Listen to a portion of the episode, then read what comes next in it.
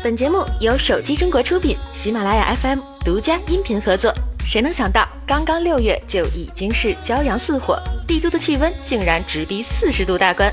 虽然不知是否由全球气候变暖致使，但小编还是倡导大家尽量绿色出行。保护我们赖以生存的地球。那么，除了这炎热的天气外，随着六幺八电商节的来临，各大厂商的手机也是卖得如火如荼。在刚刚结束的六幺八大战中，根据京东数据显示，六月一日至六月十八日期间，京东商城累计下单金额达一千一百九十九亿元。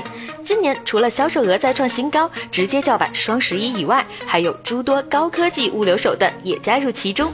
比如无人机运输、配送机器人等等。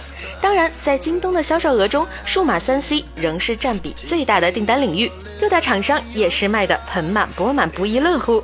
若错过了六幺八，其实也不必惋惜，下半年还有很多新机将会发布，况且还有双十一等着大家呢。再回来说说数码圈近期的热文，去年年底，高通骁龙八三五处理器问世。采用三星十纳米 FinFET 制程工艺，在体积上减少了百分之三十，并实现降低功耗的同时提升性能。它的下一代产品也已于近日曝光。据称，骁龙八四五同样采用十纳米制程工艺，上传速度将高达一百五十兆 bps，下行速度也有一点二 Gbps，但其将搭载 X 二零基带，在设计之初便考虑到了五 G 网络，在五 G 网络大面积应用时将会起到。更重要的作用。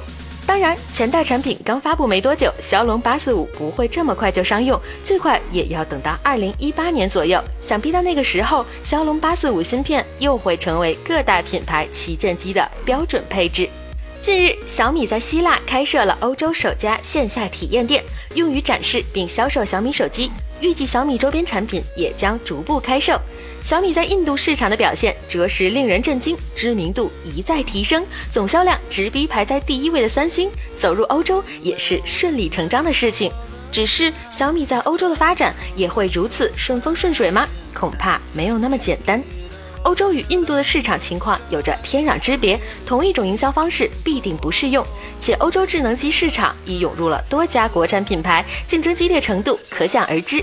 留给小米的机会恐怕并不多。说到小米，再来看看它在印度市场的老对手三星。三星表示，其将在印度市场推出更多的智能机以及服务项目，以巩固自己的地位。目前，三星在印度市场的占有率约为百分之四十，排在第一。但小米近期的表现仍然让他有紧迫感和压力，再不拿出点杀手锏来，可真的要被小米超越了。那么本期的节目就到此结束了，我们下期再见。